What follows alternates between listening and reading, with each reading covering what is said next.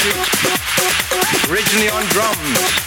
In the Latin American countries where the Africans settled, they produced the African rhythms of the rumba, samba, tango, cha-cha, and all of these. This is what I call the cross-fertilization of ideas. The rhythm of Africa never would have become famous in Africa on the drums. Musical instruments could have been perfect, but, but, but they didn't have that vitality, wouldn't have that vitality, wouldn't have that vitality, have that vitality, would have that, have the African rhythm brought vitality, have that, have, have, have, have, have, have